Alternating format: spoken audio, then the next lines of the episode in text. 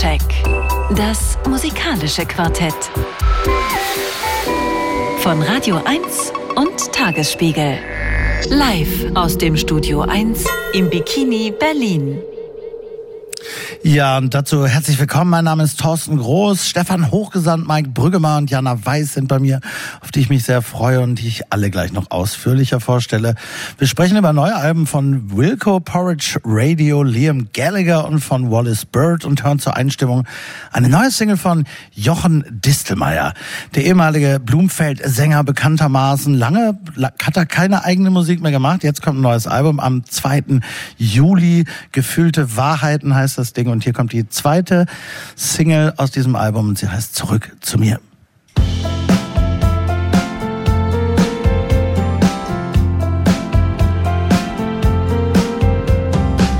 Ich geb ja zu, es war längst Zeit, es zu beenden. Ich war nicht stark genug wie Wachs in ihren Händen. Zu lang hat sie mir den Kopf verdreht und auf der Nase rumgetanzt mit ihrem Voodoo. Rauschen auf meinem Blatt Papier und will mit niemand tauschen. Draußen wirkt die Welt wie ein böser Traum. Man sieht das Gute kaum, ich mein, was sagt man dazu? Ich sing für dich so, wie ich es seh. Ich weiß nur eins, ich will zurück zu mir. Zurück von meiner Odyssee sag's wie es ist, ich will zurück zu mir.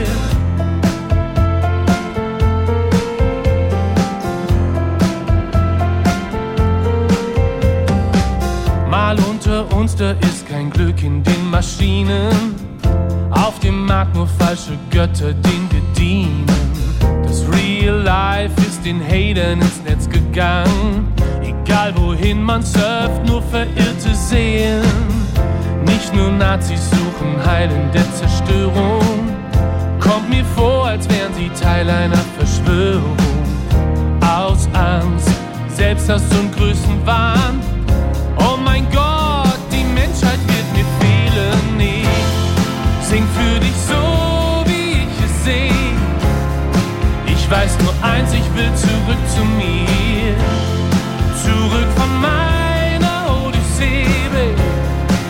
sag's wie es ist, ich will zurück zu mir. Die alten Wohnen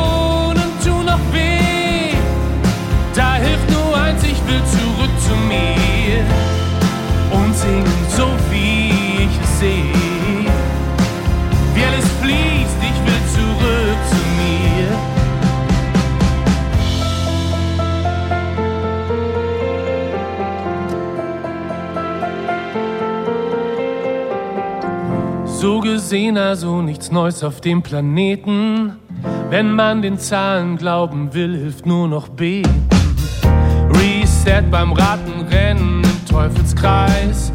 Die Rechner laufen heiß, weil niemand will sich schämen. Alle wissen, ohne Liebe ist kein Leben. Tatsache ist, ohne sie wird's uns gar nicht geben. Eben, doch die Spezies spielt verrückt. Bring mein Lied zurück aus meinem Tal der Tränen. Ich sing für dich so, wie ich es seh.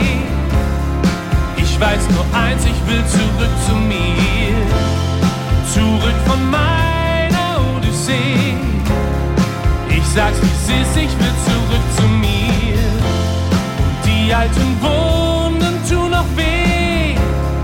Da hilft nur eins, ich will zurück zu mir singen so wie ich es sehe. Wie alles fließt, ich will zurück zu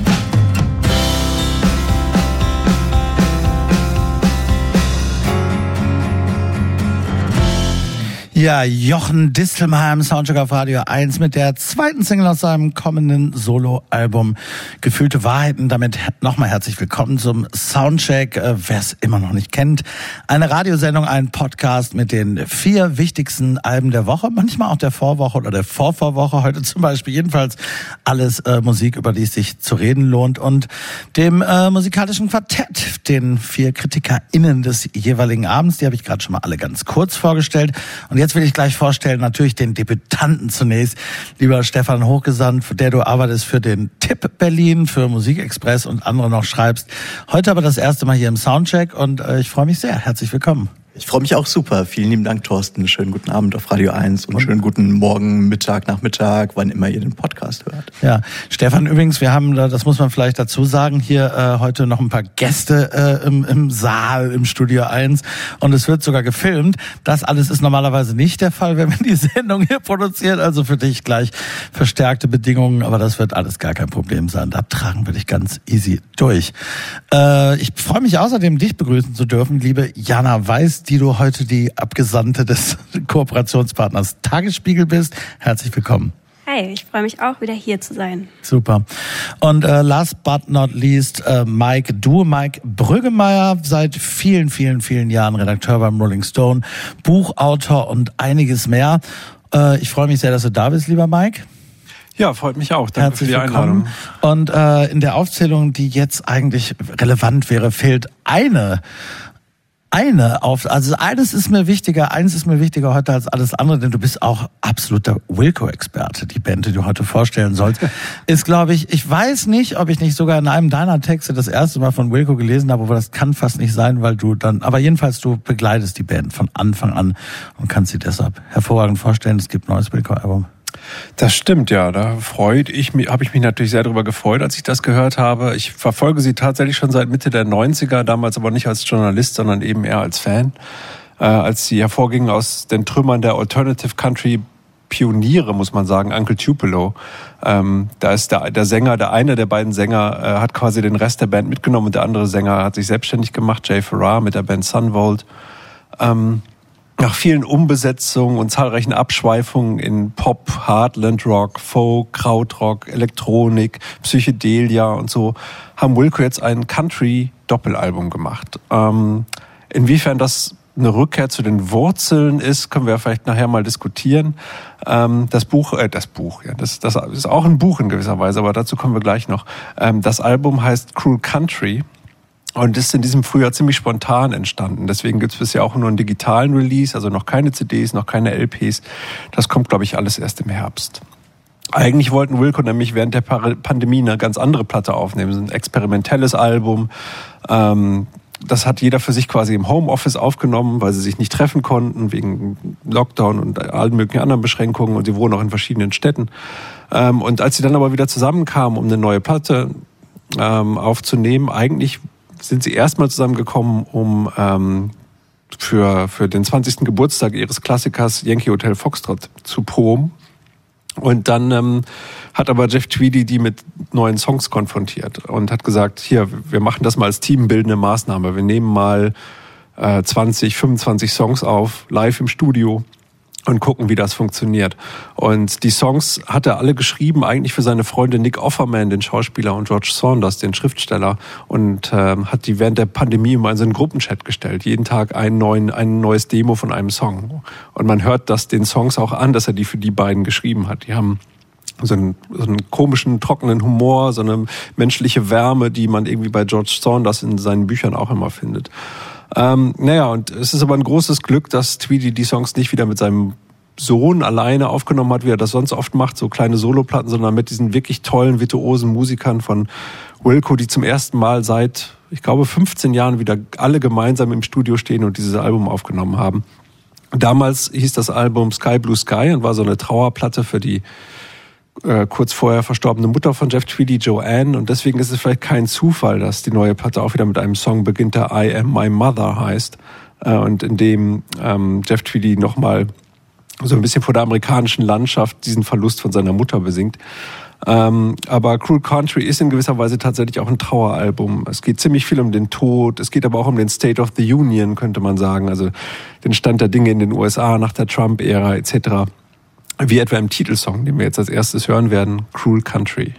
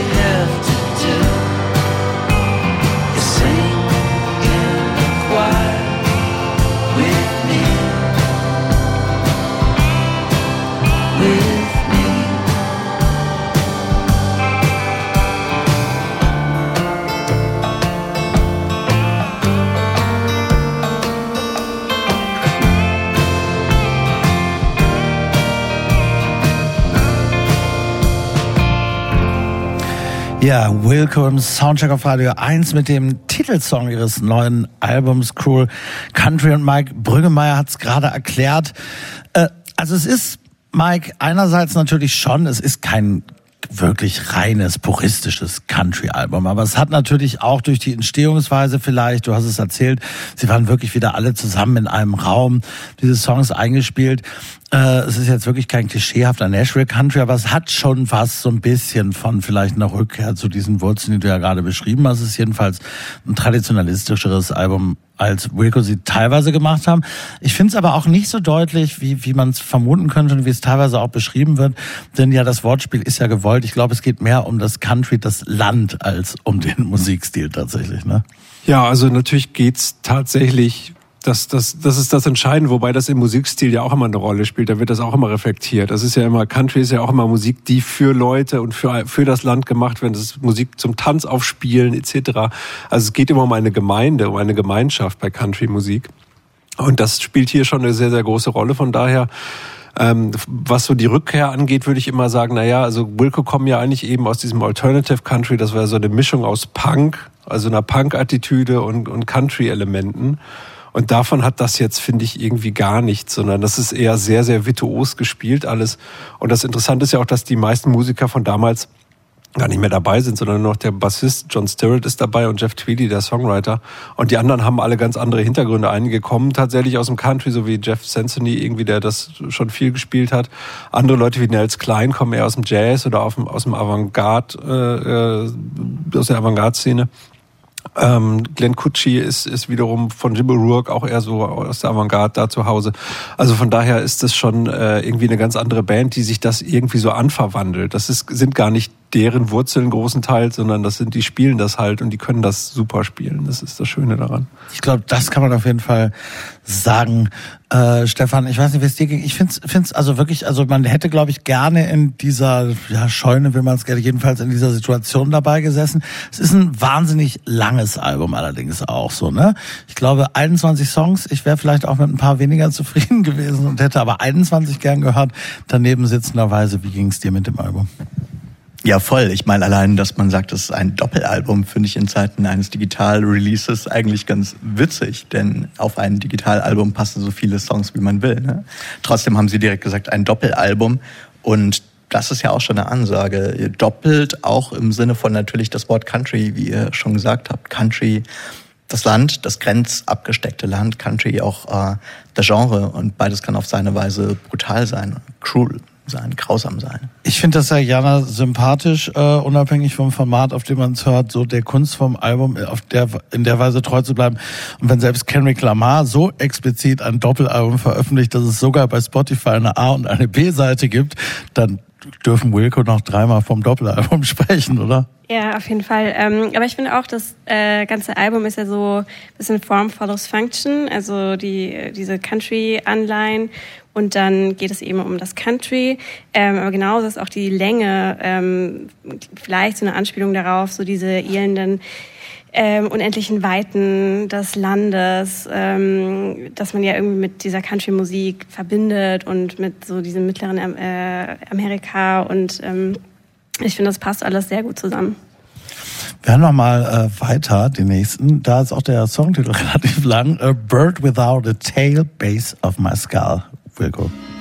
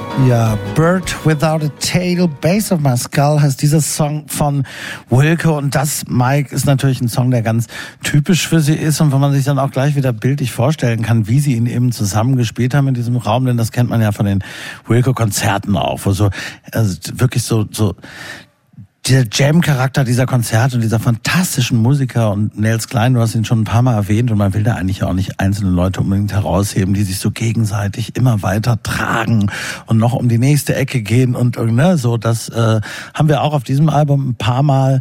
Insofern, es ist halt wirklich kein Country-Album. Es gibt ja auch experimentellere Passagen wieder oder so unter diesen 21 Songs. Ich glaube, das wirkt erstmal so ein bisschen traditioneller, aber es gibt all diese anderen Haken und Ösen durchaus. Ja, wobei das hat jetzt mich besonders zum Beispiel an, an die Grateful Dead Country Alben erinnert, wie Working Man's Dead und American Beauty, die ja auch in dieser Form sind, also als dann die Elektrifizierung des Country in den Country Rock etc. kam, ähm, da passte schon sehr, sehr gut rein. Man konnte sich gut vorstellen, dass das Lied von 1972 ist oder so. so wie Könnte man jederzeit. Jeff Tweedy, das will ich noch mal ganz kurz, du hast es eben schon mal gesagt, du hast von einem Buch gesprochen, was es nämlich auch gibt. Ja. Jeff Tweedy, ja, sicherlich einer der, der wichtigsten und der größten Songwriter seiner Generation, unabhängig davon, was man persönlich von ihm hält, wird ihm, also Songs schreiben kann, er hat auf jeden Fall ein paar geschrieben und jetzt hat er noch ein Buch darüber geschrieben. Vielleicht einen kurzen Moment, was, was ist das? Ja, das Buch heißt, wie man einen Song schreibt, auf Englisch How to Write One Song. Und es ist eigentlich eher so, so eine Anleitung zum Kreativsein, um zu sagen, hier, äh, habt keine Scheu, versucht euch mal daran, einen Song zu schreiben. Und wenn die Inspiration nicht da ist, geht der Inspiration entgegen. Äh, sind, ist anekdotenreich erzählt in so einem Plauderton. Es gibt so ein paar Übungen, was man tun kann, wenn man einen Song schreibt, so, so, so Wörterlisten erstellen und die Wörter, irgendwie so Wörter, die nicht zusammengehören, zu verbinden und dann dadurch irgendwelche Inspirationsfunken sprühen zu lassen und so. Aber eigentlich ist es eher so eine Art ähm, Achtsamkeitsbuch für Leute, die Achtsamkeitsbücher hassen. Also es ist so, so es geht um die Selbstversankung und das Loslassen des eigenen Egos, um sich selbst zu überraschen und mit seinem eigenen Unterbewusstsein in Kontakt zu treten, solche Sachen. Also nicht unbedingt ein Buch, mit dem Stefan Hochgesagt, ich oder Jana Weiß heute noch lernen, wie man gute Songs schreibt. Ja, das ist wahrscheinlich, ja, wenn das so einfach wäre, ne? Aber, aber ne, es ist auf jeden Fall ein Buch, ähm, also irgendwie ist Jeff Tweedy ja so ein bisschen der Buddha der, der amerikanischen Musik geworden, nachdem er seine eigenen Dämonen, die Süchte und Depressionen und so im, in den Griff bekommen hat. Ähm, und irgendwie gibt er das ja seitdem auch weiter, was ich irgendwie ganz schön finde und was auch, was man auch in Interviews mit ihm merkt, dass er einfach sehr, sehr offen ist mittlerweile und es großen Spaß macht, sich mit ihm zu unterhalten. Ja. Ja, wir äh, hören noch mal einen von denen und äh, das ist ein zuversichtlicher Titel für, für, für diejenigen in der Runde, die vielleicht dann äh, doch hoffen, irgendwann solche Songs schreiben zu können. A Lifetime to Find. Also es bleibt noch ein bisschen Zeit.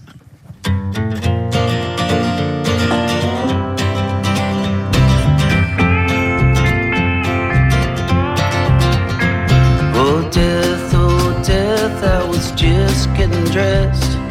Place is a mess. I was hoping you'd forget. I can feel you in my chest. I can feel you in my chest. Oh yes, oh yes. Death never rests. I can see you've done your best.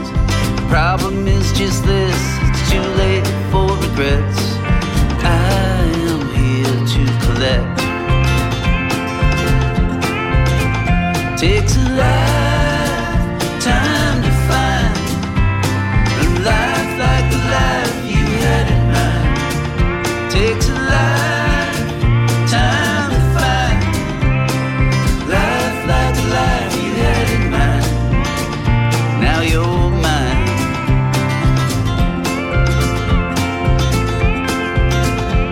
Oh, Jeff, I confess I should have known what to expect you're so hard to accept. Last time I checked, I was neck and neck, as healthy as the next. Oh, yes, you were blessed, blessed in the past tense, but it's too late now to make it make sense. It's too late to pretend this day won't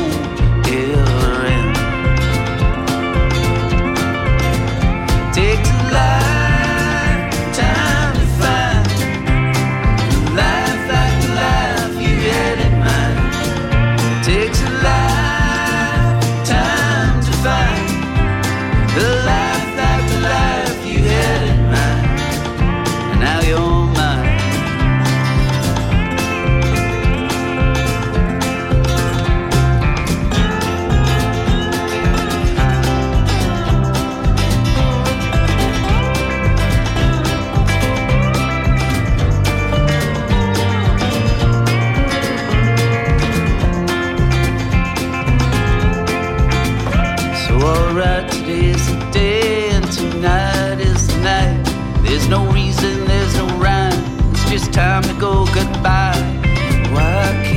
try to ease what's on my poor mind. Oh, Jeff, don't obsess. It's the best that I can do to help you see the light and help the light to see you. It's true, there was a truth. There was you and only you ever knew. Takes a lot.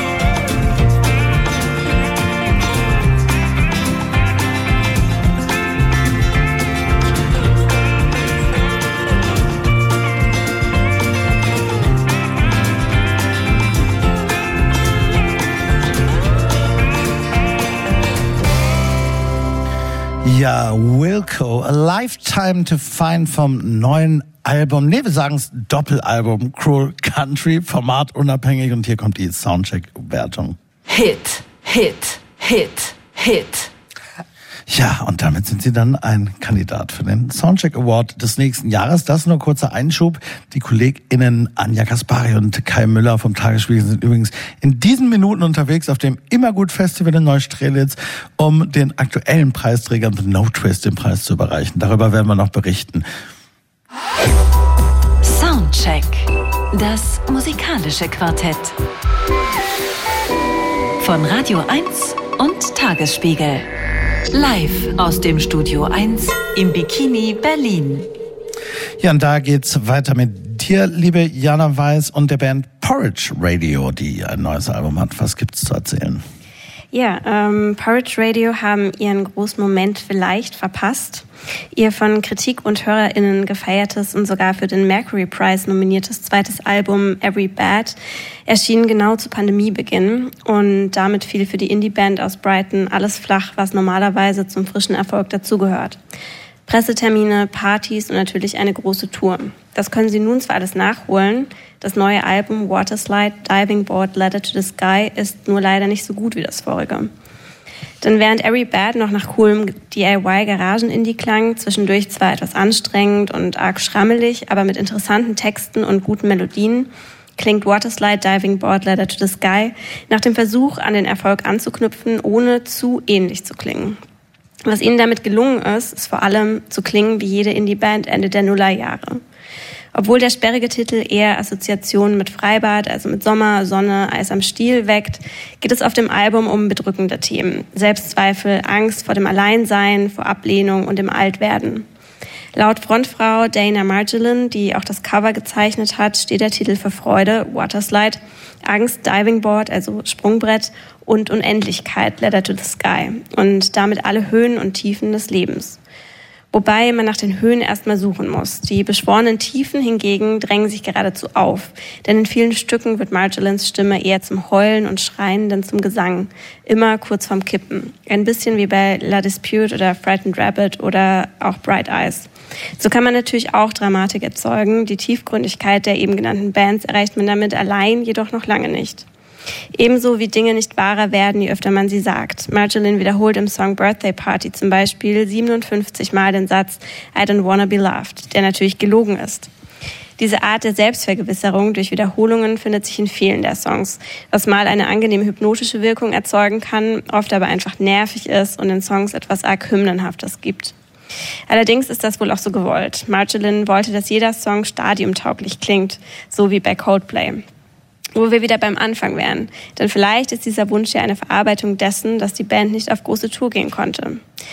Es gibt aber durchaus auch starke Momente auf diesem Album, zum Beispiel in der ersten Single und dem Opener des Albums Back to the Radio, in dem es darum geht, Statist im eigenen Leben zu sein, das einem fremd geworden ist. Und da hören wir jetzt mal rein.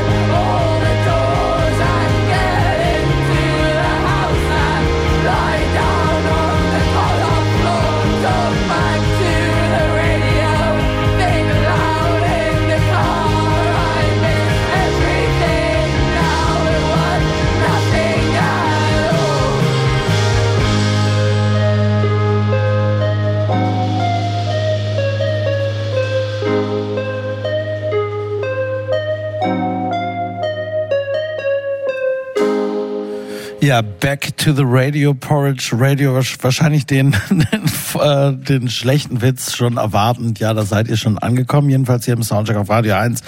Und äh, Jana Weiß hat das gerade vorgestellt. Jana, ich äh, hab nicht nur bei dir, sondern auch schon, ich habe mehrfach jetzt schon gelesen, dieses Album sei zumindest stellenweise so wahnsinnig anstrengend und, und, und wirklich nervig schon fast. Das weiß nicht, ob du das gerade auch gesagt hast, aber das habe ich jetzt Ja. ein paar Mal gelesen.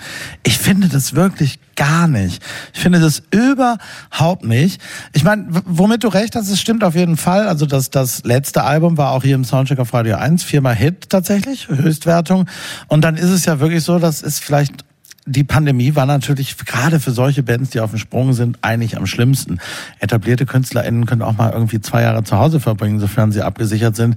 Aber wenn du gerade so loslegen willst und dann eben die ganzen Konzerte nicht spielen kannst, die du dann eben ja auch immer noch brauchst oder jetzt vor allem brauchst, ist das nervig. Und deshalb, ja, da hat sich viel Energie offensichtlich aufgestaut, die auch hier wunderbar kanalisiert wird. Aber ich finde es niemals äh, anstrengend, sondern ich finde es, also Bright Eyes hast du gesagt, dass das, ja, finde ich wirklich so die Frühphase Bright Eyes, habe ich auch mal gedacht, Wide Awake, It's Morning, ne? So, ich habe oft wurde so Emo auch äh, geschrieben. Also wenn das gemeint ist, dann gehe ich mit, weil es wirklich so diese und da auch diese diese theatralische Gefühligkeit und dieses und das gefällt mir aber ganz wunderbar und das äh, erinnert mich auch daran, aber mir gefällt's wahnsinnig gut, muss ich sagen. Ja, aber ich fühle es einfach nicht so wie bei Bright Eyes. Ich finde, das ist irgendwie eher so der Versuch, so zu klingen und oder vielleicht nicht genau so zu klingen, aber diese Emotionen zu erzeugen. Und für mich persönlich gelingt es überhaupt nicht. Ich fühle da einfach fast nichts. Ich finde ja, dass ihre Stimme so ein bisschen, also die taumelt jetzt immer so und, und ist so ein Walzer-Rhythmus drin, der auch bei der letzten Platte noch nicht drin war, wo die so direkt war. Es hat so was manchmal Shane McGowan äh, Trinkliedhaftes, was ich, äh, was ich sehr mag ähm, an, an, an, dem, an einigen der Songs auf dieser Platte. Und diese ständige Wiederholung hat mich dann also von Songzeilen, hat mich in diesem Kontext dann auch darauf gebracht, dass es auch irgendwie was, natürlich jetzt nicht musikalisch, aber von dieser Art, wie diese Texte verwendet werden, was von Blues hat. Das ist quasi der, der Blues der britischen weißen jungen Frau. Und das finde ich ist irgendwie, äh, das für mich ist das ein Blues-Album eigentlich. Mhm. Kann man so sagen, Stefan, vielleicht. Sie hat vor allem, also ich habe die mal ganz, ganz, als sie wirklich noch vollkommen unbekannt waren und super zufällig in Brighton, wo sie herkommen, in so einem Pub gesehen, wirklich, vor so 40, 50 Leuten, wo sie spielten an dem Abend und ich hatte überhaupt keine Ahnung, wer das ist und hab's auch später, wurde mir das erst klar. Und die haben so eine Energie, das passt, Mike, so. Das war da schon äh, abzusehen auf jeden Fall. Das war, war ja. Also mich überzeugen die nicht so recht, ehrlich gesagt. Das ist eine der gehyptesten Band der letzten Jahre überhaupt. Äh, bei mir kommt es wenig an. Für mich ist der ganze Hype um diese Band ziemlich überzogen. Also da gibt's andere britische Bands und, und äh, ich meine nicht bloß Black Media natürlich, aber äh, Goat Girl vor allem ist für mich ist, ist eine Band, deren Sängerin Ellie Rose Davis, die hat das für mich äh, viel besser drauf dieser kalkulierte Exzess, ohne einem dabei so auf die Nerven zu fallen. Sieht das, was du findest, ist auch nervig. Ich verstehe es wirklich. Vielleicht ist der, der ja. Blues der britischen weißen Frau der gleiche wie der Blues des äh, mittelalten deutschen Mannes. Und deswegen kommen Thorsten und ich da ganz gut mit zurecht. ja, sie hat auch irgendwo gesagt, äh, das hören nur Teenager-Mädchen und mittelalte Männer. Ja, genau. äh, na, da denken wir mal drüber nach und bis dahin feiern wir die Birthday Party.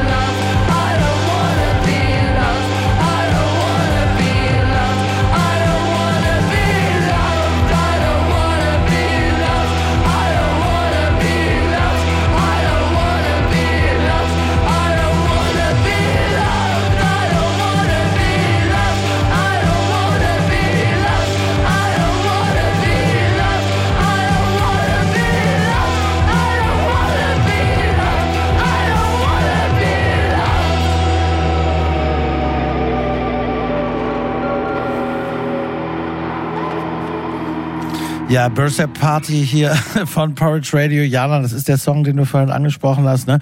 Also auf dem Geburtstagsfest dann allen irgendwie 800 Mal entgegenzuschreien. Ich will nicht geliebt werden, ist natürlich auch sehr speziell. Äh, wie oft hast du es gezählt? 57 Mal. ja, das ist. Aber es bedeutet jedes Mal was anderes, das habt ihr ja gehört, oder? ja, das, deshalb ist es ja Blues, du hast es schon erklärt. das wie mit den Schneeflocken, ne? Immer jeder mm. anders.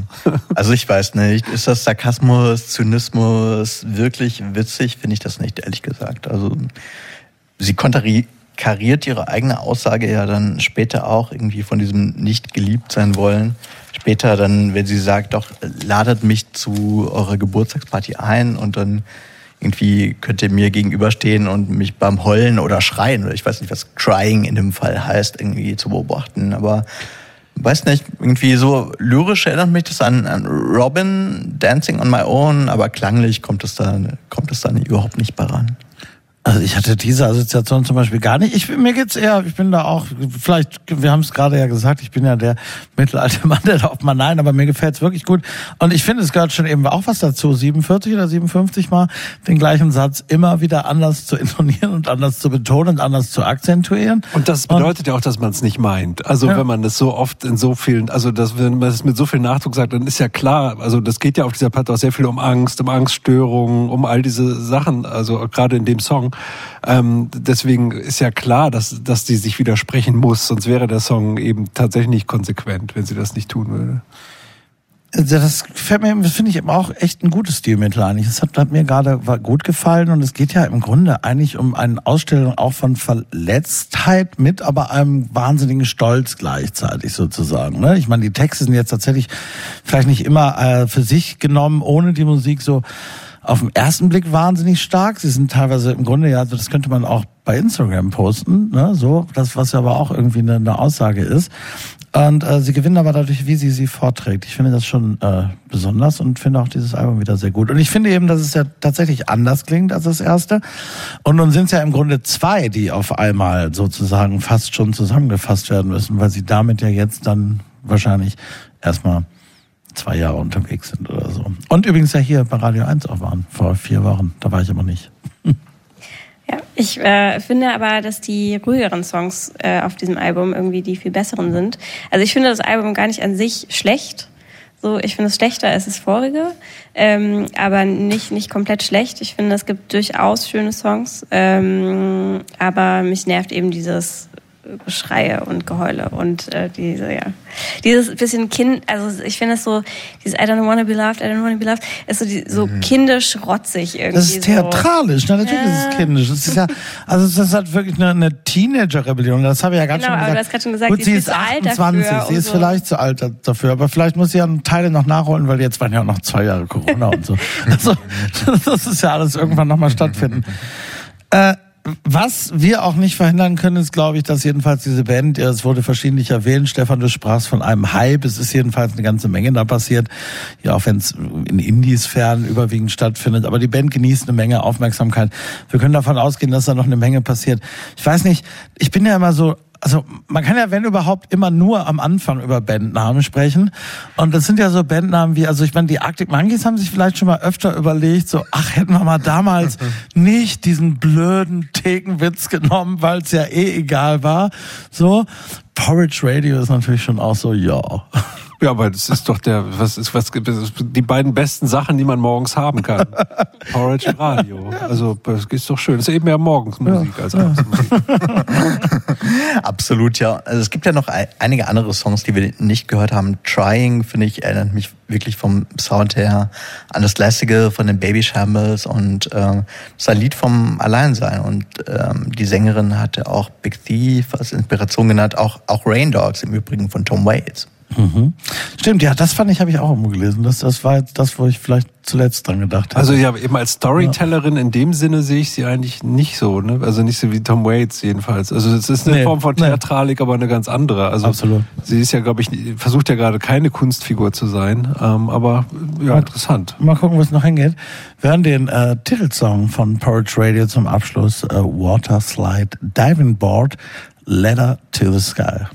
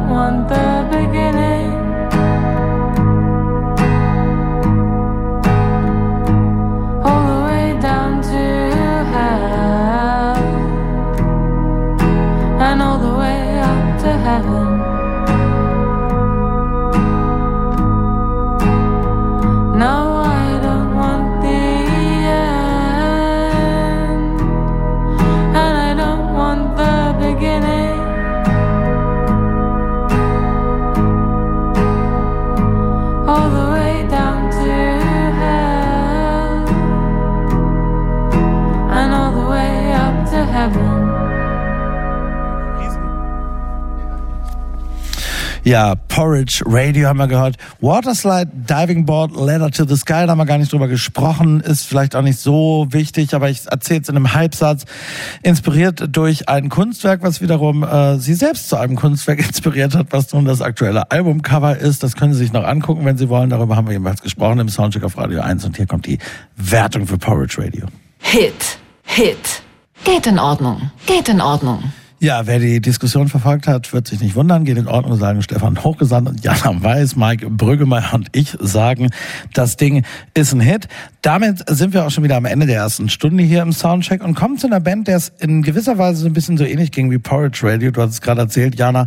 Easy Life, auch eine junge englische Band, bei der alles fertig war, sogar noch viel früher als also vor dem Debüt sollte es gerade losgehen und dann kam Corona und die ganzen Konzerte und Tourneen, die hätten gespielt werden sollen, konnten sie nicht spielen. Deshalb gibt's jetzt auch schon im August ein zweites Album und eine neue Single hier gemeinsam mit dem amerikanischen Rapper Kevin Abstract von Brockhampton. Dear Miss Holloway, bleiben Sie dran und machen Sie es gut. Bis gleich. Oh dear Miss Holloway, you're still on my mind. I reminisce about us sometimes. You started seeing someone new for a while. I read about it somewhere online. Maybe in another life,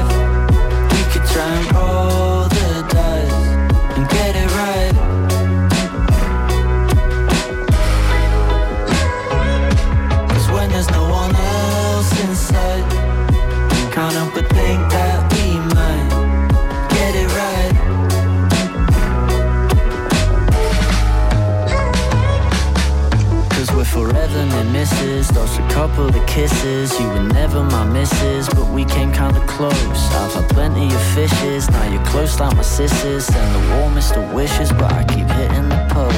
And you only ever message on my birthday.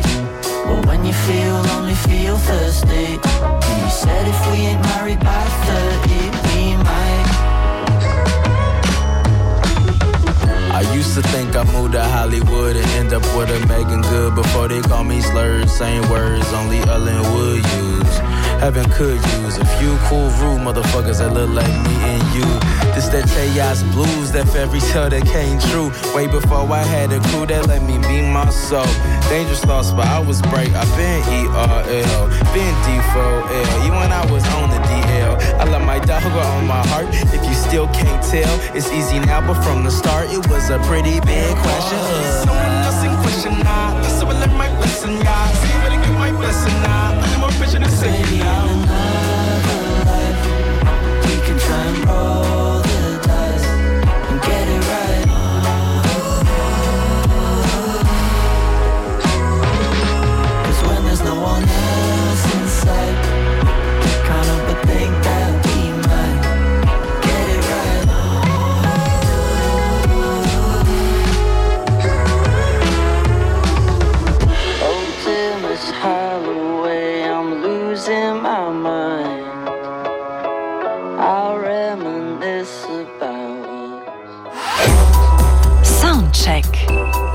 Musikalische Quartett.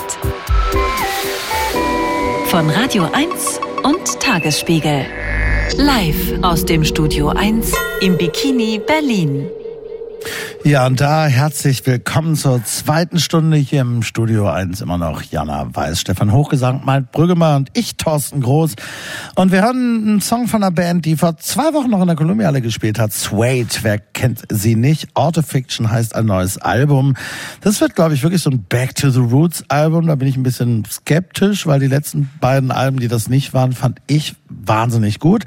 Mal schauen, wie das jetzt wird. Es gibt eine erste Single jedenfalls und die heißt She Still Leads Me. Sweet.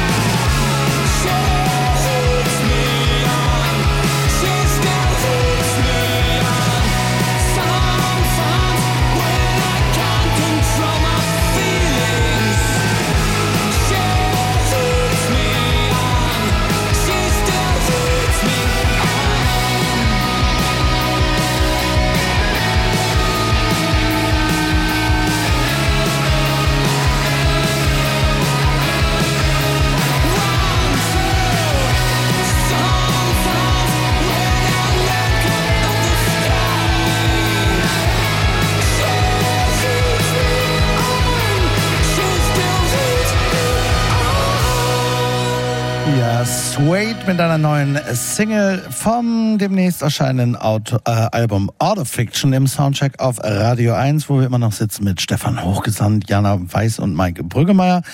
Und du, lieber Stefan, wirst uns jetzt erzählen, was es zu wissen gibt über Wallace Bird. Die hat auch ein neues Album. Absolut, ja, voll gerne. Wallace Bird 1982 in der Grafschaft Meath geboren. Wie übrigens, äh, kleiner Fun Fact, äh, dem James Bond-Darsteller Pierce Brosnan auch ähm, im Nordosten von Irland. Und seit zehn Jahren lebt Wallace Bird in Berlin, in Neukölln genau gesagt. Das Album, was wir heute besprechen, ist bereits ihr siebtes Studioalbum und trägt den Namen Hands, Hände. Und ähm, da es auf dem Album darum geht, sich selbst und auch geliebte Menschen zu liebkosen, ist das mit den Händen ja sowieso schon passend. Aber ein weiteres Thema auf dem Album ist es auch gesellschaftlichen Wandel anzupacken. Auch da sind Hände ja gar nicht so verkehrt. Und bei Wallace Bird hat es mit den Händen aber noch eine ganz besondere Bewandtnis, zumal sie ja neben dem sie Sängerin ist, auch Gitarristin ist, ähm, bei einem Unfall als Kind mit einem Rasenmäher hat sie alle Finger ihrer linken Hand verloren und äh, vier davon konnten direkt wieder angenäht werden, aber seitdem spielt sie ihre Gitarre als Linkshänderin quasi äh, verkehrt herum mit einer Rechtshänder-Gitarre, ähm, sozusagen seitenverkehrt und hat sich dabei eine ganz besondere Technik angeeignet. Und diese Anekdote, obwohl das schon alles viele Jahre her ist und sehr weit in ihre Kindheit zurückreicht, ist, glaube ich, ganz beispielhaft dafür, dass es sich doch bei Wallace Bird um eine ganz besonders starke Frau handelt, die ihr eigenes Ding macht und ähm, dazu nur einiges aus ihrer Biografie, paar Eckpunkte, nachdem sie in Dublin Musik studiert hat und auch an der Pop-Akademie in Baden-Württemberg hier in Deutschland erschienen ihre beiden ersten Alben ja bei Major-Plattenfirmen. Das war bei Universal, danach bei Sony auch. Und ihr äh, Debütalbum damals, was sie bei Universal gemacht hat, war Top 5 der britischen Download-Album-Charts. Also wirklich ganz, ganz weit oben dabei. Seitdem macht sie aber vieles auf Indie-Labels und äh, zuletzt 2016 ihr Album Home, worauf man auf dem Cover sie sieht in einer Umarmung mit ihrer Partnerin Tracy. Und 2019 das Album Woman, auch eine Liebeserklärung an ihre Frau. Und äh, der Genre damals benannte Wolfsburg selbst als Soul, quasi souliger Folk. Ähm, äh, sie, sie hat super prominente Fans. Sie hat äh, U2 zählen zu ihren Fans, Amanda Palmer. Und das hat auch viel mit ihren Live-Performances natürlich zu tun. Sie hat ein super hohes Energielevel, wenn sie live auftritt. 2016 hat sie hier in Berlin im Osterclub äh, performt. Und das war ein Konzert, was sage und schreibe zwölf Stunden lang ging. Also man mag es kaum glauben. Ne? Ähm, das neue Album Herrns markiert klanglich einen Wendepunkt, einen Wandel, würde ich schon sagen, bei Wallace Bird. Darüber werden wir gewiss noch sprechen gleich. Jetzt aber erstmal ein Song, der inhaltlich kokettiert mit der rhetorischen Frage, was dann falsch daran sei an gesellschaftspolitischem Wandel. What's wrong with changing? Hören wir es gleich.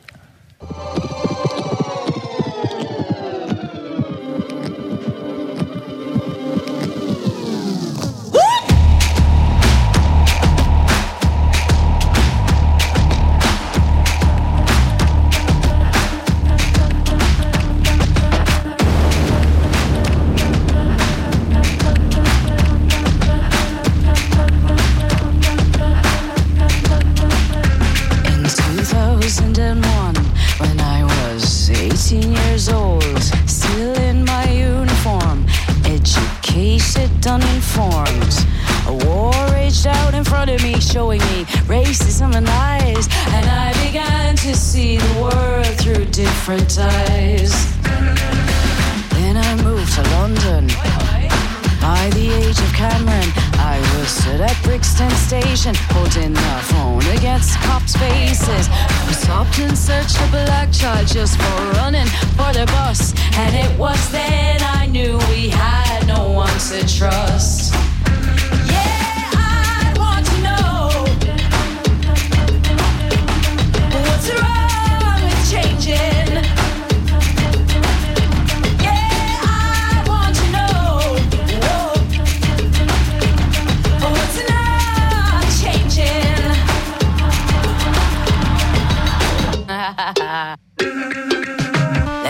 It. A little bit, a little it'll be forward to 2015. The island of Ireland is making a real big scene. Gay marriage voted yes, Patty Bliss is a queen. And there's nothing stopping there. It broke the church from the state to repeal the eighth. And now it's moving in a positive way, and you love to see it.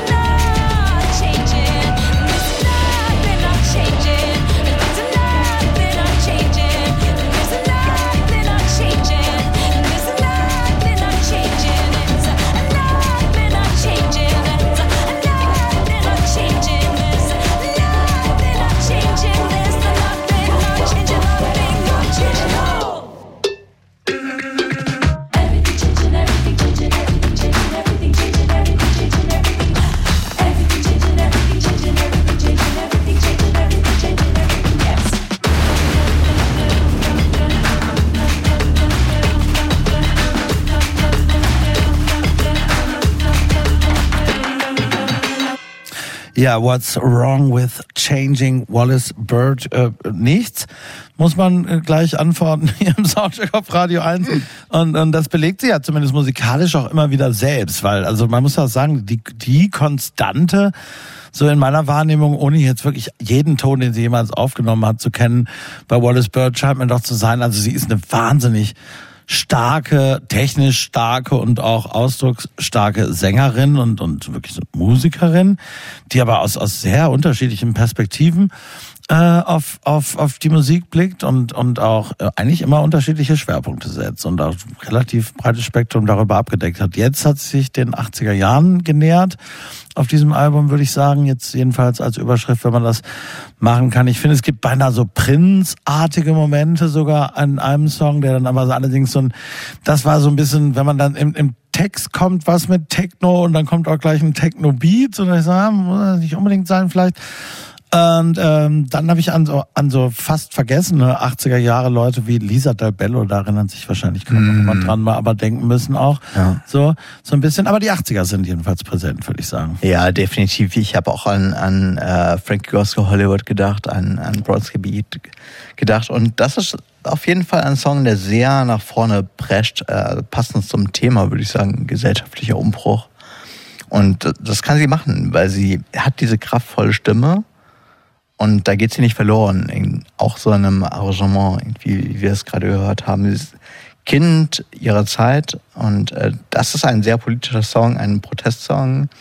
Ich würde sagen, im Geiste von Jean Baez, eigentlich von Bob Dylan auch, aber sie macht es eben nicht als Folksong, was sie auch machen könnte. Ne? Also das ist ihr siebentes Album. Sie hat eigentlich sehr viel auch gemacht, was man unter Folk kategorisieren könnte. Sie hätte was in die Richtung machen können, aber das ist irgendwie anders ge geworden. Und es geht sehr sehr nach vorne und es äh, setzt sie selbst, ihre eigene Biografie sehr in Beziehungen zur Zeitgeschichte. Ne? Also 9-11 und dann die Ehe für alle in, in Irland, was ein sehr katholisches Land, das dafür, dass es dort so diesen queeren irgendwie um, Umschwung gab 2015 zu all dem setzt sie sich in Beziehung. Sich äh, irgendwie als Persona, die am Anfang vielleicht noch politisch unreflektiert war und mit all dem, was dann passiert ist, irgendwie zunehmend dieses politische Erwachen, das hat mir mega gut gefallen, wirklich. Ja. ja, ich finde, das ist sehr gute Musik, um Aerobic dazu zu machen. ja, die 80er, ich sag's Steht hier auch, Aerobic, tatsächlich, Wahnsinn. Ähm, Die Älteren erinnern sich. Ja, ähm, es klingt so ein bisschen wie die Musik, wo ich als Kind bei meiner Mama irgendwie mit dabei war bei der Gymnastik. ähm, ich muss sagen, mir gefällt es wirklich nicht so besonders gut. Ähm, ich finde, Äh, es, es wirkt total gehetzt die ganze Zeit. Ich fühle mich so ah, nach vorne getrieben, irgendwie aber auf so eine ungute Art. Und ähm, ich finde, sie macht irgendwie gerade bei diesem Song so ein viel zu großes Fass einfach auf. So dieses so Holzhammermäßige, ich bin jetzt politisch und ich spreche alle diese Themen an und das ist irgendwie kein Wunder, dass U2-Fan von ihr sind, finde ich. Ähm, ja. Ich glaube, das sind einfach so fellow Irishmen. Das glaube ich auch. Ja. Aber also ich finde, das, das stimmt, das hat so was Gehetztes, was ich eigentlich ganz gut finde sogar. Aber was mich, also ich finde diese Texte wahnsinnig betulich. Also ich finde, viele der Texte, da sind so Captain Obvious äh, Phrasen drin irgendwie. Ha ja, wenn man früh aufsteht, die Stunde bevor die Sonne aufgeht, ist besonders schön und solche Sachen. Und also es kommt mir so ein bisschen vor, als wenn, weiß nicht, Dunja Hayali eine Platte aufgenommen hätte. Also von den Texten her. Es ist so, ja, das stimmt alles, aber das weiß ich schon. Die, die TV-Moderatorin Ja, Dunja also Hayali, ne? Für, für alle, die Also die auch, die auch oft richtig liegt, aber einfach weil sie nur Sachen sagt, die man, wo jeder sagt, dass die richtig sind. Und das habe ich bei dieser Platte. Naja, die natürlich so eine, so eine, so eine Pose oder so eine Aura hat, die man, deshalb sind wir vielleicht doch wieder bei YouTube früher despektierlich als Gutmenschentum hätte verunglimpfen können und in heutiger Zeit aber vielleicht, wo ich manchmal denke, ich mag das aber auch.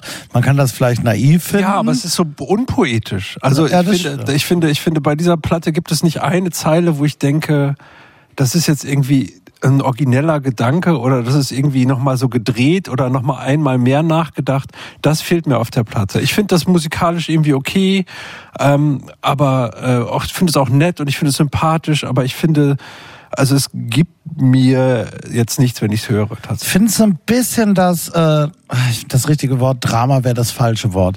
Deshalb, es fällt mir jetzt nicht ein, das aber äh, das äh, Leerstelle, Pünktchen, Pünktchen, Pünktchen, der technisch grandiosen Musikerin. Und das haben wir ja öfter. Leute, die einfach sich absolut auf ihr Können verlassen können. Und das kann sie. Sie ist eine wahnsinnig gute, sie ist auch eine ausdrucksstarke Sängerin. Ne? Sie ist wirklich eine fantastische Sängerin und sie ist auch eine technisch absolut geschulte, auch tatsächlich geschulte Songwriterin. Sie war ja, glaube ich, auf der Popakademie in Mannheim auch zum Beispiel in früherer Zeit, was alles völlig in Ordnung ist.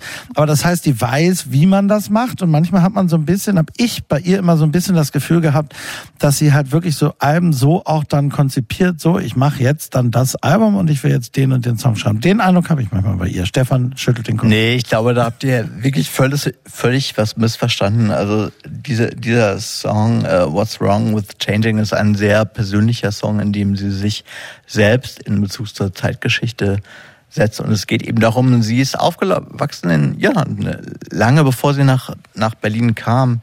Sie ist aufgewachsen in Irland, einem zutiefst katholischem Land. Und es ist eines der Länder, die es eben geschafft haben, einigermaßen früh trotzdem irgendwie diesen diesen Turn zu kriegen. Über über übrigens ein ein ähm, quasi Volksvotum, die Ehe für alle einzuschaffen. Und Aber das ein, ist ja ein, jetzt ein, ein, ein, ein Minister hat damals irgendwie hat sich geoutet und der wurde damals Premierminister und dieser ganze dieses ganze Schiff von wegen, irgendwie, wir können als Volk wirklich was, bewirken. Wir sind in einem so konservativen katholischen Land aufgewachsen. Wir können trotzdem das Ganze in eine sehr progressive Richtung lenken. Irgendwie, ich glaube, mit dem ist Wallace Bird, das war ihr politisches Erwachen und in dem geht es ja auch in dem Song. Aber das ist ja eine, eine wunderbare Geschichte äh, und da wir, das würden wir auch glauben. Aber äh, die Frage ist ja, wie sie das übersetzt in Songlyrik, in Kunst.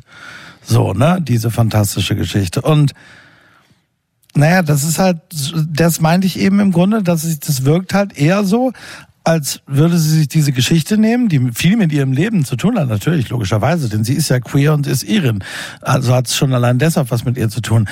Äh, aber als würde sie sich den Stoff nehmen, so wie man sich das nimmt, ja für einen, vielleicht ein, also das ist jetzt despektierlich, aber Schulaufsatz oder so. Und wie, über, wie übersetzt sich das jetzt in einen Songtext? Und das wirkt eben für mich tatsächlich eher technisch als wirklich in Poesie umverwandelt und in Kunst umverwandelt. Wir hören aber jetzt erstmal nochmal einen Song. I Lose Myself Completely, Wallace Bird.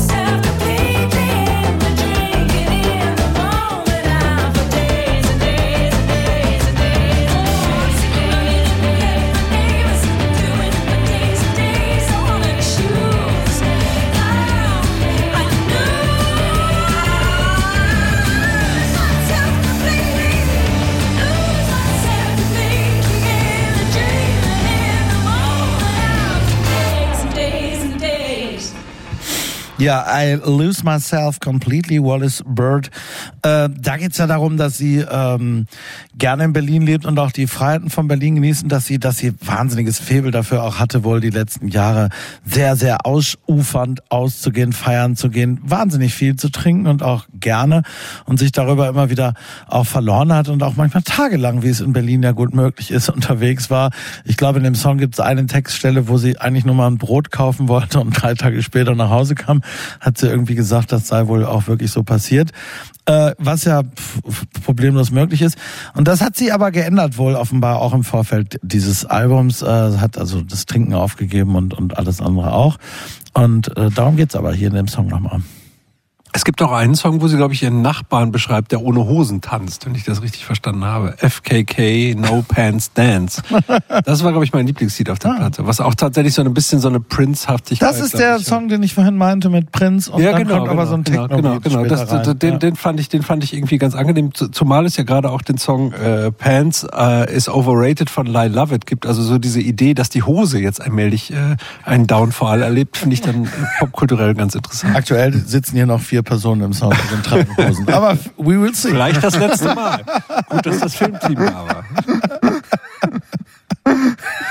Äh, Jana.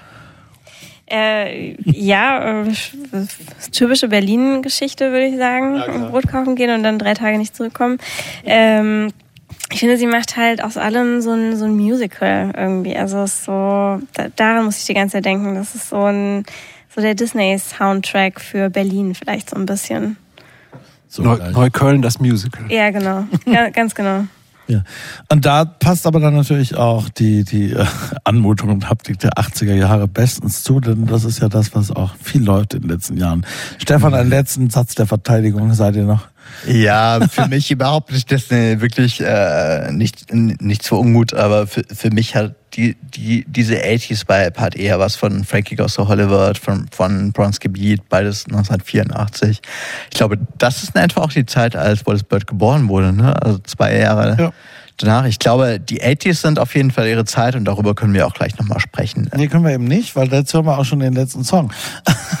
Jedenfalls, wir sprechen über andere Dinge noch, aber Was Boris Bird betrifft, äh, lassen wir jetzt die Music do the talking. I'll never hide my love away.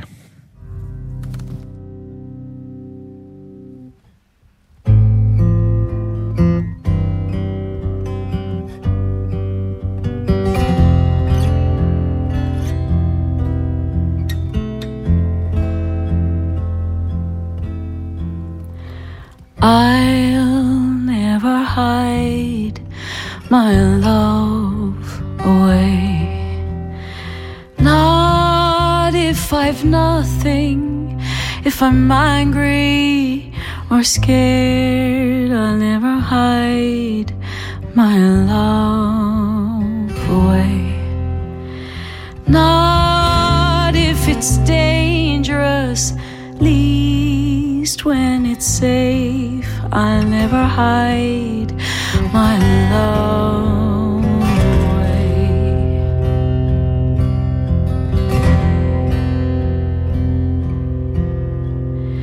I'll never hide my trust away. Not if you're cruel, it's not you, it's not me. I'll never hide my trust away. Pain needs a reason. If it's shared, it can fade. I'll never hide my trust away.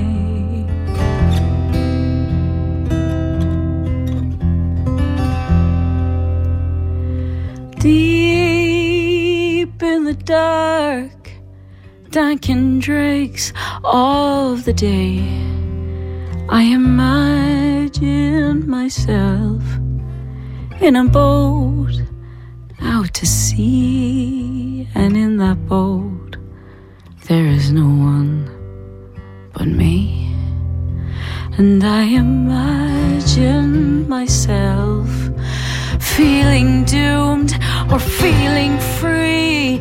If there's no or, or if there's one, or if there's three, if the horizon is just waves crashing endlessly against my boat,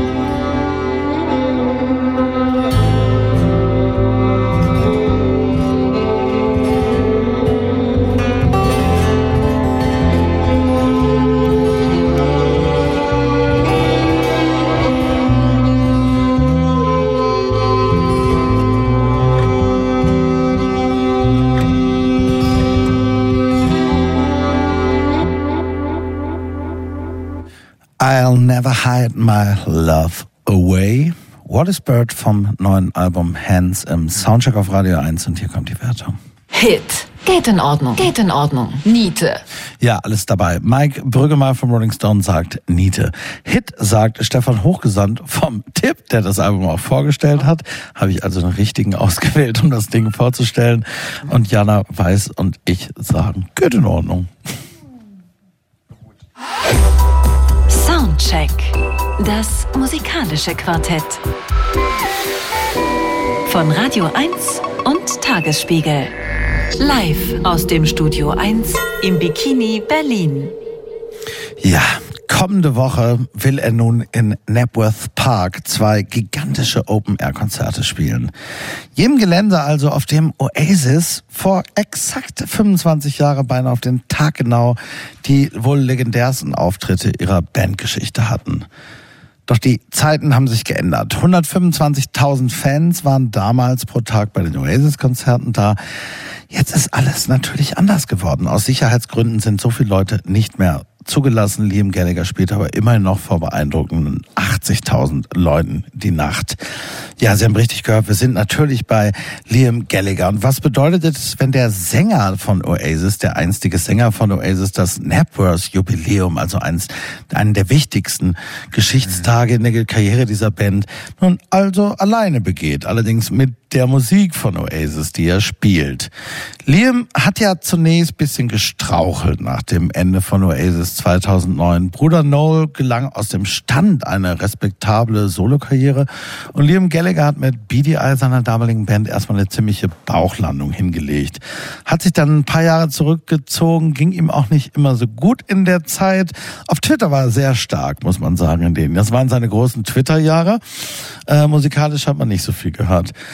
Dann aber mit der Hilfe eines Produzenten- und Songwriter-Teams, das aus Greg Kirsten und Andrew Wyatt und einigen anderen Leuten, aber im Wesentlichen diesen beiden bestand und immer noch besteht, gelang Liam Gallagher plötzlich Übrigens parallel vielleicht zum leicht absinkenden Stern der Solokarriere vom Bruder Noel. Seit 2017 doch noch eine kommerziell, insbesondere in England natürlich, aber auch sonst wirklich überaus erfolgreiche Solokarriere.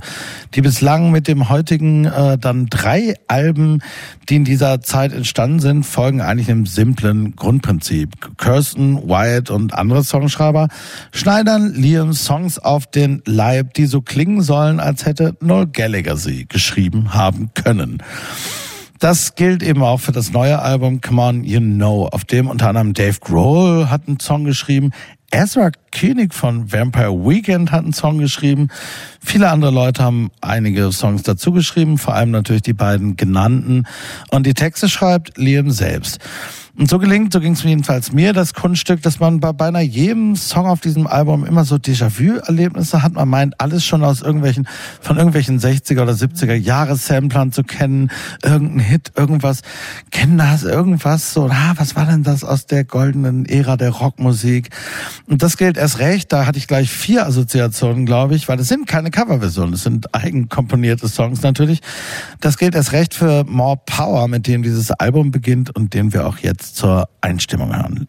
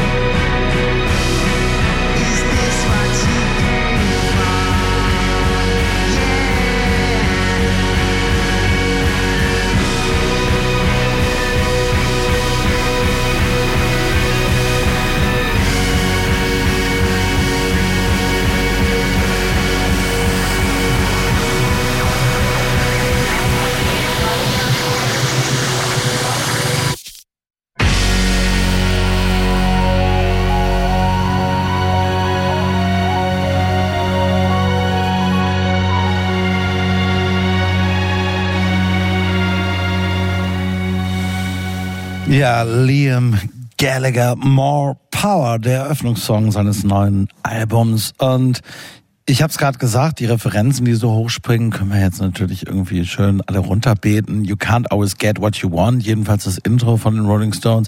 Fields of Joy von Lenny Kravitz fiel mir noch ein. Vielleicht gäbe es noch zwei oder andere. Was mir auffällt, es ist natürlich ein äh, Referenztheater. Das ist ja immer so dieses, dieses Spiel mit den beiden Oasis-Brüdern. Mit den Jahren hat's mich dann irgendwann fast ein bisschen gelangweilt. Sie können nicht miteinander und auch nicht ohneinander so richtig und so weiter und so fort. Und der eine schreibt die Songs und der andere hat halt das Charisma und die Stimme. Das ist halt, und äh, zusammen findet man es nicht mehr. Nun ist es so, dass ey auch wieder, das muss ich wirklich sagen, auf diesen Soloalben, die mich allesamt für den Moment teilweise begeistern und elektrisieren und die wahrscheinlich genau die Rolle erfüllen, wie auch dieses Album, die ihnen zugewiesen ist. So diese Songs stören nicht, also er spielt 50 Prozent Oasis-Songs bei diesen Konzerten, so auch in Naples wahrscheinlich nächste Woche. Und die kann man schon gut alle dazwischen packen. Da kann man auch mal ein Bier holen und aufs Klo gehen und das ist alles nicht so schlimm so.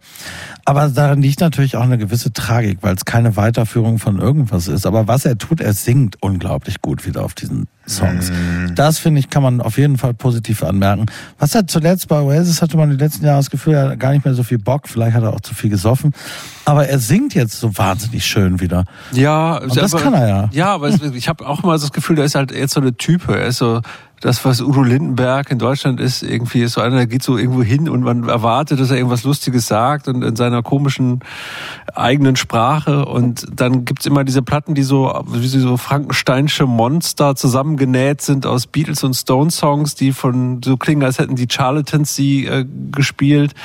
Und das ist irgendwie nicht so richtig abendfüllend. Also es ist irgendwie, also es wirkt wirklich wie so eine Ersatzdroge und das ist auch in gewisser Weise ja so. Ähm, die Fans wollen alle, dass die beiden wieder zusammen, endlich wieder zusammen Musik machen. Das ist immer so ein Hinhalten und man kauft sich dann pflichtschuldig die Alben und dann hört man die zweimal und erinnern die einen an die alten Songs und dann hört man wieder die alten Songs. Also das kennt man ja auch von anderen Ja, Künstlern klar. auch, die man mag und die dann in- irgendwann nicht mehr so richtig wo der, die Inspiration nicht mehr da ist und und Oasis haben ja auch ab der dritten Platte eigentlich Frankenstein-Alben gemacht, muss man sagen, wo auch immer das so zusammengenäht war. Man dachte, ah, die haben mal wieder Revolver gehört, toll.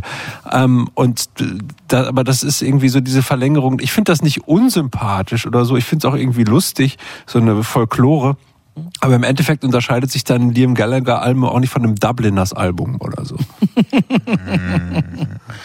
Da sind wir wieder in Irland, Stefan. Ja, ja, das stimmt schon. Übrigens, Also- irische Wurzeln hat er ja, ne? Ja. Also ich muss sagen, ich hatte heute zum Frühstück, als ich das Album gehört hatte, eigentlich überhaupt gar, gar keine Lust, dieses Album zu hören. Und ich war sehr, sehr positiv überrascht. Dann hat er dich was, gekriegt. Was für ein, ja, äh, genau, jeder hat mich gekriegt am Ende dann doch. Wiewohl Noel immer als der klügere Kopf von Oasis galt, er galt als der überhaupt der Kopf, der Businesskopf auch von Oasis, der derjenige, der das alles überhaupt durchdrungen hat, der die ganzen maßgeblichen Songs geschrieben hat, wiewohl äh, Liam immer seine Stimme dafür herhielt, aber Noel quasi immer derjenige, der dahinter eigentlich die Songs geschrieben hat. Also ich war, ich war angetan und, und fand das wirklich, wirklich ein sta stark, stark okayes Album, irgendwie, was er hingelegt hat. More Power als Opener, echt ein sehr starker Opener. Also stark, okay. Was sagst du, Jana? Ich finde, das Album tut absolut nicht weh. Es ist wirklich ein ja, absolut okayes Album und ich glaube, wenn, wenn es irgendwie eine junge Indie-Band aus Manchester äh, gemacht hätte, würde ich sagen, hey, cooles Album, klingt ein bisschen nach Oasis, kann man irgendwie durchaus hören. Bei Liam Gallagher, der irgendwie einer der größten Rockstars unserer Zeit ist, muss ich sagen, ja, weiß nicht, vielleicht könnte er auch einfach mal probieren, was Neues zu machen.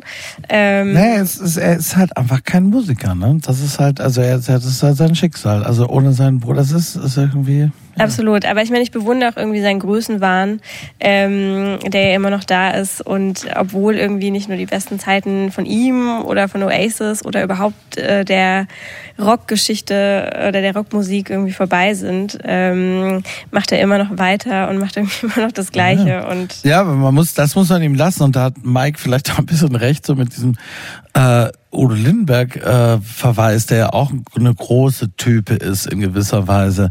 Also ich meine, er spielt aber auch jetzt wirklich nächstes Wochenende vor 160.000 Leuten und er hat, glaube ich, irgendwie 1,5 oder 2 Millionen Instagram-Follower.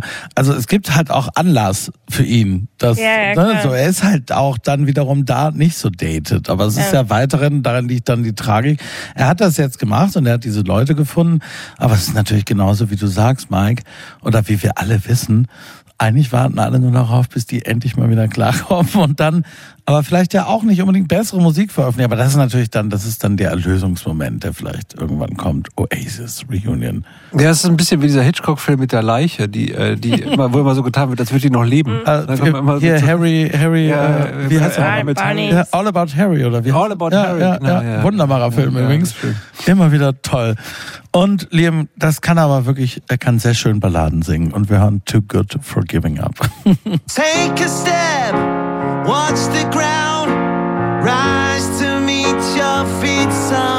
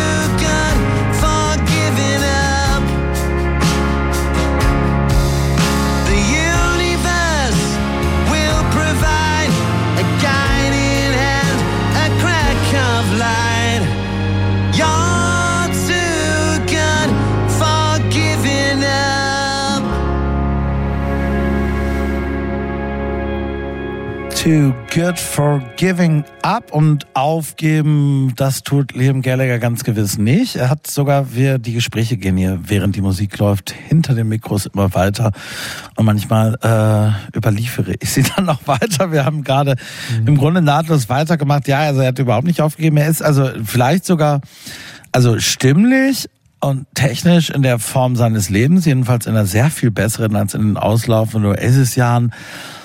Aber es sind halt, es sind sehr, sehr clever zurecht designte Song-Momente, die mich aber nicht in der Tiefe durchdringen und die, glaube ich, nicht nachhaltig sind. Jedenfalls, was mich betrifft. Ja, wie gesagt, ja. der Song, Song Moscow Rules, den ja, glaube ich, Ezra Koenig auch mitgeschrieben hat. Ja, genau. Ähm, den finde ich schon, vielleicht auch, weil es andere Referenzen sind auf einmal, weil Ezra Koenig auf einmal woanders guckt, aber sie kommen dann trotzdem wieder bei den Beatles an. Das fand ich dann irgendwie, äh, irgendwie eine schöne, also, aber so von hinten nähern sie sich an. Aber die Kombination war wirklich überraschend. Ezra Koenig von Vampire Weekend da, so, so. Ja, ja total. Also ich, ich kann mir nicht vorstellen, wie die beiden sich unterhalten sollen. Ich habe mit beiden mal gesprochen und es ist mir mit Koenig leichter gefallen, als mit, äh, mit Liam Gallagher zu sprechen, auch wenn Gallagher komischer war. Aber die beiden, also das, ich weiß gar nicht, wo die Ebene ist. Also ich, die sprechen auch sehr unterschiedliches Englisch. Das, das kann man sagen, ja. Ja. Ja, aber, aber ich finde es interessant und ich finde irgendwie, vielleicht passt das, vielleicht so wie bei Edwin Collins oder solchen Leuten, die da, der dann auch manchmal auf einmal mit Franz Ferdinand oder so arbeitet. Vielleicht muss man sich einfach mal auch jüngere Leute holen, mit denen man dann sowas macht. Das ist echt ganz schön. Das Hip-Hop-Prinzip, Stefan. Ja, ich glaube, all das ist gewissermaßen simpel gestrickt, aber eben doch als, als Hymne, die mich emotional kriegt. In ihrer Einfachheit auch und äh, mit dem Klavier getragen am Anfang erinnert mich das an Stop Trying Your Heart Out von, von Oasis und auch äh, Hidden Chemistry von Ja, er ist ein Balladenmeister. Ja. Jana, ein, das Schlusswort gebührt dir. Oh je, so viel Verantwortung. Ich wollte doch nicht über Liam Gallagher sprechen. Ja, nur musst du. Genau, das, äh, die, die, jetzt muss ich es auch ausplaudern. Die, die Kollegin äh, Nadine Lange vom Tagesspiegel hat vorgesagt, Jana möchte nicht so gerne Liam Gallagher vorstellen, aber das war wahrscheinlich, du hast es heute schon erklärt, du hättest äh, ganz gern nochmal ein Oasis-Album vielleicht vorgestellt, wo er singt, aber nicht unbedingt das jetzt, oder? Äh, nee, eigentlich eher, weil ich äh, dachte, ich komme auf jeden Fall nicht an das Nerdtum von Oasis, von Ah, euch okay. mittelalten weißen Männern ran. Aber es hat doch ganz gut geklappt. ähm, ja, nee, äh, ich, Schlusswort. Also so ein Song jetzt zu dieser Zeit ähm, zu veröffentlichen, der Moskau Rules heißt, äh, kann auch nur Liam Gallagher abziehen. Das stimmt. Und Äh. ausgerechnet den spielen wir nicht, Mann. Es war doch ein Fehler. Wir hören stattdessen den Titelsong. Come on, you know, Liam Gallagher.